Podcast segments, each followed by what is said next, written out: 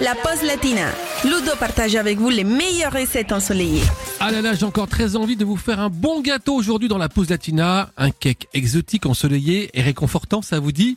Alors c'est parti pour ce gâteau à la noix de coco et à la cannelle très facile à faire et qui va à coup sûr embaumer toute votre cuisine. On commence comme d'habitude avec les ingrédients. Pour 8 personnes, il nous faut un sachet de sucre vanillé, 5 œufs, 250 g de beurre, un sachet de levure chimique, une tasse de lait, 180 g de poudre de noix de coco, 200 g de sucre, 250 g de farine, 20 g de noix de coco râpées cette fois-ci et environ une petite cuillère à café de cannelle en poudre. Pour commencer, comme d'habitude, on va préchauffer le four à au moins 200-210 degrés. Ensuite, vous allez battre les jaunes d'œufs en mousse, ajouter le sucre, le sucre vanillé, la cannelle et travailler ce mélange jusqu'à obtenir évidemment une consistance bien crémeuse.